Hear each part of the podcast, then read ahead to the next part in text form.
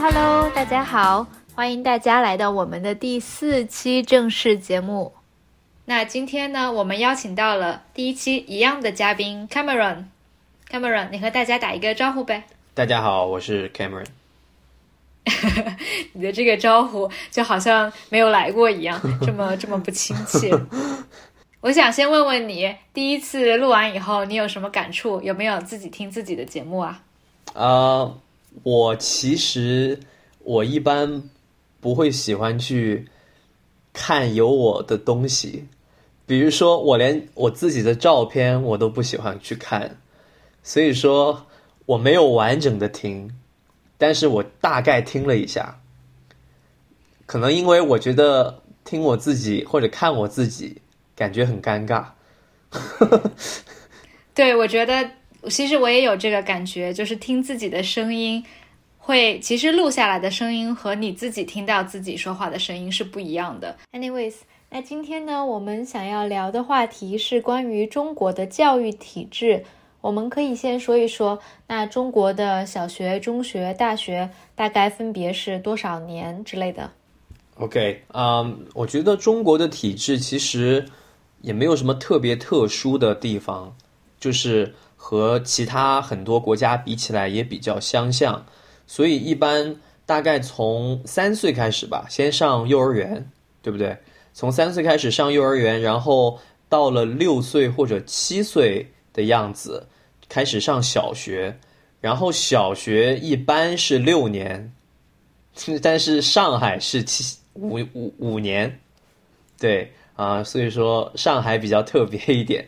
然后，但是大全国大多数都是小学六年，然后就是三年的初中，然后这前面六年和初中三年加起来叫做九年义务教育，也就是所有人都必须上，所有人都必须完成的教育。然后在初中三年过后呢，就是三年高中，但是这个高中有点类似于德国的。Gymnasium 这个意思就是，你如果读高中，你的唯一目的基本上就是考大学。但是也有其他的一些职业中学，你就可以去学一些技术。但是我觉得这个我们等一下可以讨论一下中国的职业教育，我觉得是一个非常需要发展的部分。但是，一般大多数人都会去上高中三年，然后完了就是。一个很大的考试，著名的高考，然后经过了高考，大家就会进入到大学，也就是四年本科，大概就是这个样子。我觉得，如果要说中国的教育体制最有意思、最值得讨论的地方，可能是高考，因为在中国，我们有这么一句话：高考就像是千军万马过独木桥，对吧？你有听说过这个这个描述吗？对，我有听说过。对。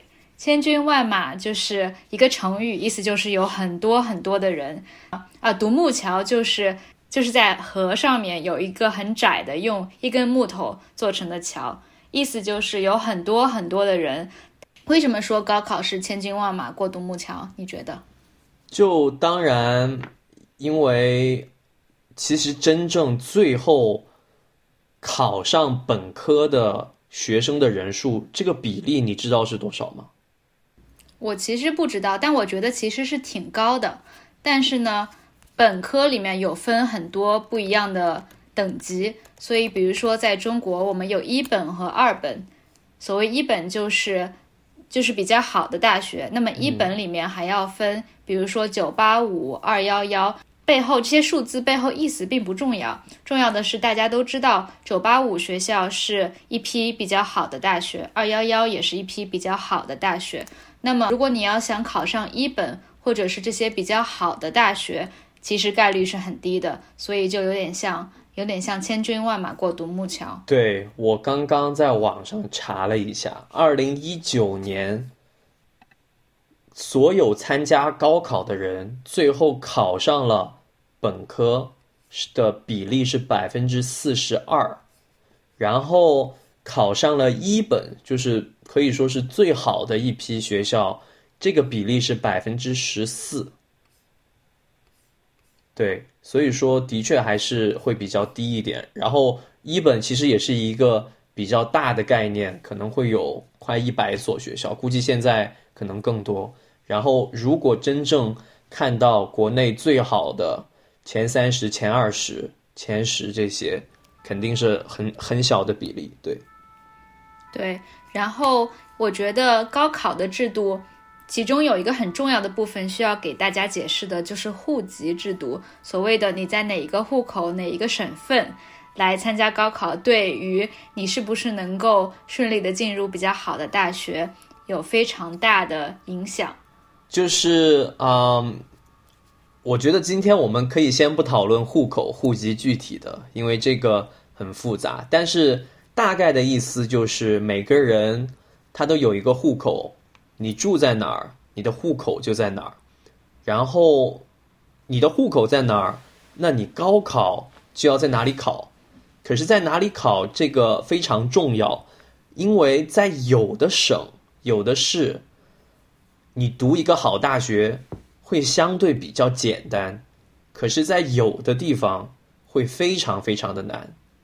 然后，这个原因主要就是你要看当地的这个省。有多少人？这个考生的数量、学生的数量，然后你再看到各个学校在这个省，他要招多少人？然后有一个问题就是，一般学校会在自己本地的省招比较多的学生，所以说像北京、上海、广州等等这些地方，他们有比较多的好学校，所以其实他们去。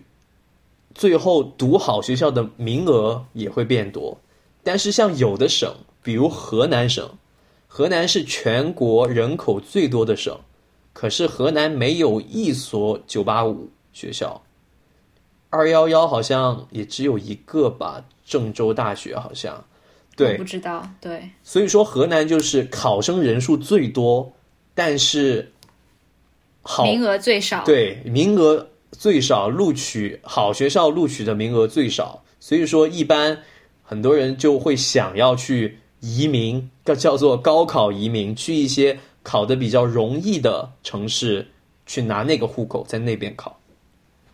对，其实这个。嗯，在中国讨论的也很多，很多人会觉得不公平，因为比如说我是一个上海人，上海有很多所好的大学，比如说复旦、交大、同济等等。那么这些学校给到上海的高中，这些好的大学给到上海的高中的高考名额是非常多的，所以在上海读高中的话，能够进入到这一些全国前十、前二十的好大学，概率要比其他的省份高很多。而且呢，我觉得除了户籍制度以外，Cameron，你知道吗？中国也有高考是有有全国卷，但也有省份有自己的卷子。那么什么叫卷子呢？卷子就是考试的题目，对对吧？嗯，但是比如说浙江的考试卷子，一般历年来说都比较难，所以说浙江的考生经常也会说，浙江的考试卷子高考难度会比其他的省份更难一些。这个具体这个试卷的难度和最后录取的比例这些，我觉得这个比较复杂，可能并不是可能。虽然你的题、你的问题比较难，可是大家都一样难啊。然后你的省份如果这个好学校的名额多的话，其实也无所谓。而且好像现在越来越多的省，他们开始用全国卷，就是。全国开始统一这样的一个试题，这样的一个高考题目。可是，这又要说到另一个问题，就是教育资源的分配。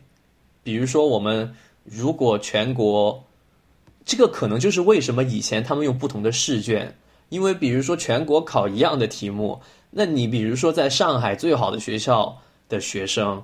和你在其他比较偏远的地方没有那么好的教育资源的学生，他们最后考试的表现肯定会不一样。那这个最后怎么来平衡？怎么来有一个比较公平的办法？其实也很难。对对对，然后正好说到考试的题目和卷子，我之前跟一些外国朋友也讨论过，中国的话，我们只需要在高考的时候学三门主要的科目，然后再选一门其他的。所以我们当时至少是我参加高考的那一年，我们管这个叫三加 X。那么这个三个主要的科目呢，主要是英语、数学和中文，就是语文。然后一门 X 的话，我们在上海是可以选或物理或者化学。如果选选择理科，就是可以选择物理或者化学；如果选择文啊或者生物，如果选择文科，那就可以选比如说历史、地理等等。所以说，基本上在上海的话，在高中二年级的时候。我们就要去选择这一门附加的科目，我们应该选择什么？是学物理还是化学还是生物？这个对于高考的成绩也是很重要的。然后，但是这个的话，就导致很多上海的学生，比如说我本人，因为在高三的时候就只需要选择一门，所以说我基本上我我当时选择了化学，所以说其他的这些科目我一直以来。都学的不是很好，导致我现在的话，这些科目的知识也比较薄弱。比如说我的物理啊、历史啊、地理啊知识就比较薄弱，就是因为我在高三那一年基本上只学了化学。哎，我刚刚走神了，所以说上海高考只考三门主科加一门选的。对。那你看这个就这个就很不公平了呀，因为比如说像在四川，我们就是你选文科，那就是语文、数学、英语，再加三门地理、物理，不是 地理、历史和什么政治？对，嗯。那你看这样考的科目都不一样了，然后学生需要准备的量、需要去复习的东西也不一样，然后这个你看就。的确，所以说很多人说中国的高考制度有不公平的地方，这个也的确是事实。我觉得，对，是的，每一个省份，特别是像北京、上海这样的直辖市啊，我们对于高考也有，就是我们的高考制度也和其他的省份不太一样，所以有很多不公平的地方。然后，我觉得第三个不公平的点可能在于高考保送制度。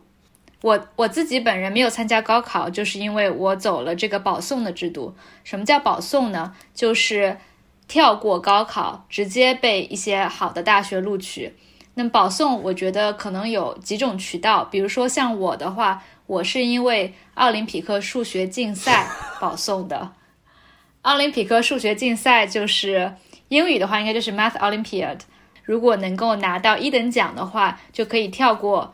呃，跳过高考，然后其他的话应该还有，比如说外国语和体育的特长生之类的，可以走保送。但是现在好像越来越少了，因为就是以前这样有的奖啊，拿一些奖啊，或者体育啊来保送的这种方法里面出现很多问题，有一些作弊啊，或者有一些啊。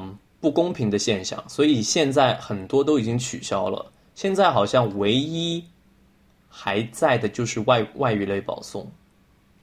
对对对，我就是外语类保送，因为我读的就是呃外国语学校，然后外语类保送就是你可以去呃你可以去直接保送到一些学校，可是你只能选外语类的专业。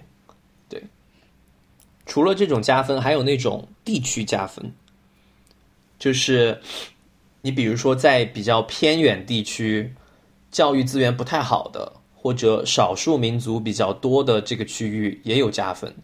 以前我们班上我的同桌，我高中时候的一个同桌，他户口在西藏，他最后高考他没有在成都考，他就去西藏考的，然后他的成绩其实很一般。可是他去西藏考，然后就有当地的一些政策加分啊之类的。他最后去读清华建筑去了。给大家介，就是给大家这个解释一下，为什么清华建筑，呃，我们都笑了。可能有很多国外的朋友也不是很清楚，中国最好的几所大学分别是哪几所？那中国的话，最好的我我觉得应该就是清华大学和北京大学，两所都在北京。第三名、第四名的话，你觉得会是哪两所学校？第三名和第四名，这个浙大、浙江大学或者复旦，复旦大学？嗯，浙江大学或者复旦大学吧，我觉得。这个排名，我觉得，嗯，除了第一名和第二名以外，后面的就可能要看怎么样排名。但是无论如何，清华和北大，就是清华大学和北京大学，在中国的地位基本上是无法撼动，就有一点像英国的牛津和剑桥，对吧？可以这样类比。对，差不多。然后呢，刚才说到的建筑专业，又是清华里面最录取分数线最高的一门专业。对，可以算是最好大学里面的最好的专业。最难上的专业，对这么说。对对，哎呀，我觉得我们讨论的这这个高考话题有点沉重，不如我们换一个轻松一点的话题吧。我刚才想问你啊，嗯，就是你在小学或者初中，你你你的成绩怎么样呀，Cameron？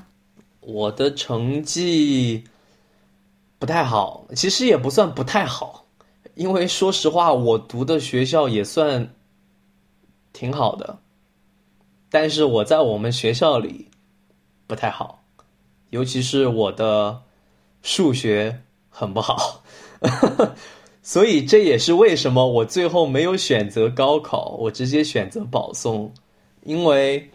我就觉得，我如果高考的话，反而可能因为我的数学成绩不太好，会让我考不上保送的时候可以去的大学，所以我就直接不考了。然后最后去的大学，呃，来说一下我的我的母校，这重庆大学也不算不不算是最好的学校，我们说实话，可是也算还 OK。然后我反正当时为什么报重庆大学的外语类保送，是因为他们不考数学，然后其他因为保送我们外语类保送其实也还是有考试，你要通过那个考试，你就可以不用去高考，但是其他很多学校他们都要考数学，我看见了亲爱的重庆大学不考数学。只考语文和英语，然后这两个我都成绩比较好，所以最后我就报的重庆大学。那你在读书的时候最喜欢哪一门学科啊？我最喜欢的历史吧，对，我特别喜欢历史课，可能跟我从小喜欢看百科全书比较 有关系。对，就喜欢这种杂七杂八的。这种 random facts，然后历史课上就会有比较多的这种。然后以前我的历史老师也又是比较好玩的，就会经常讲一些这种比较随机的一些有趣的东西，所以我就觉得还挺好玩的。然后可能还有英语课吧，因为我的确一直对英语课、对语言还是比较感兴趣。我其实跟你相反，我从小就是数学比较好。可以说是一个书呆子，书呆子，英文就是 nerd，对吧？嗯，呃，但是因为我当时的话就是比较专注于学习高考要考的几门课，所以我的语文、数学和英语都比较好。但相反的，其实英呃像历史、地理、政治、社会这些科学学目，因为高考不用考，所以我就没有好好学。我现在挺后悔的，因为我觉得这些知识就是在中文我们叫通识教育，通识就是普通的知识，这样通识教育。其实我现在挺薄弱的，但反而长大了以后，我觉得学那么多数学也没有什么用，反而多学一些历史啊、地理知识会比较有用。你觉得呢？可能对聊天会比较有用，因为你跟别人聊天，你不会去聊数学，你不会去聊解方程，你会去聊这种乱七八糟的这些东西啊，会比较有趣一点。对，我对对，我觉得会会让你成为一个更有趣的人，而且也会对你的人生观和价值观塑造塑造你的人生观价值观更有用一点。对，所以反正。我数学一直很差，其实也挺遗憾的，因为我觉得学数学也比较重要，因为你数学学好了，呃，我觉得数学的确学的很多东西没有什么用，可是最后是把你的思维方式、你的思维能力这些会有比较好的训练，而且可能话是这么说，但是我觉得 在大学学的那些数学就已经太，甚至高中吧，高二、高三学的一些数学基本上太太怎么说呢？太复杂、狭窄了，高级、太复杂了。我所以其实没有那么多用。我前两天我看一个高考题。我完全看不懂，我一我我我根本我我都觉得我的天呐，这是高中的学生需要解的题目吗？我完全没有任何头绪，就是各种几何，然后特别复杂的方程，然后我像我这种高中数学差的一塌糊涂，我我跟你讲，我高中数学考了三年试，只有一次上过平均分。其他基本上就是不及格。我跟你说，我大学也是学的数学专业，然后前去年的时候，我翻出了我大学的数学笔记本，我现在看一看我大学上的那些课，我都觉得是天书。天书的意思就是天书，就是这不是以前的一个神话故事嘛？对吧？那个什么，哎，这是什么故事来着？反正大概的意思就是像。老天的给你的一个书，一个经文，然后你看不懂，因为它是属于上帝的，属于天上的。对，反正天书就是在中文里面看不懂的时候，我们就会说，哎，这个是天书吧。总而言之呢，我看我大学时候的数学笔记本，就觉得简直是天书。我现在一点都不记得了，我大学的时候竟然学过这些东西，但是。你知道前段时间在中国的社交网站上有一个讨论非常激烈的话题，就是中国的官方媒体说数学、物理、化学、数理化比较重要，所以学他们说学理科要比学文科更重要。你看到过这个讨论吗？对，我看到过，我看到了是一个一个什么学者，他说不要让学文科的学生变太多。要不然中国会掉进中等收入陷阱，就是反正大概的意思就是学文科对于社会没什么用，你太多学生去学文科了，咱们的社会没有办法发展。但是我觉得这个，说实话，我觉得它有一定的道理，它并不是完全没有道理。我觉得可能要看国家的发展阶段。比如说，发展初期肯定需要很多的工程师，需要很多的理科人才。但是，我觉得等到国家发展到了一定的程度，可能到了中国这个程度，可以慢慢的转型，需要更多的一些学习历史或者法律或者政治社会学的人。就比如说，我觉得中国的领导人大多数都是学理科出生的，但是像。美国呀，或者其他一些发达国家的领导人，大多数都是学政治、经济、历史等等出身的，对吗？对对，我觉得这个言论最大的问题就是把文科和理科对立化。但我觉得任何一个真正要对社会有用的人，他应该文科和理科都去学习，或者至少，我觉得是一个社会要正常的运作、正常的发展，是各种各样的人才都需要的。这让我想起了。在中国的社交媒体上有一句非常有意思的话，这个是一九九八年在新华词典上面有这么一个例句，他们是这么说的：张华考上了北京大学，李平进了中等技术学校，我在百货公司当售货员，我们都有光明的前途。实际上，现在的中国社会离这句话差的非常远。对。啊，好，那我们下一次可以聊一些轻松的话题，因为我本来还想要聊一聊我的早恋经历，就是在初中和高中谈恋爱，然后被老师抓住的经历，但这个我们可以留到下次再说了，好吧？谢谢大家，谢谢 Cameron，拜拜，拜拜。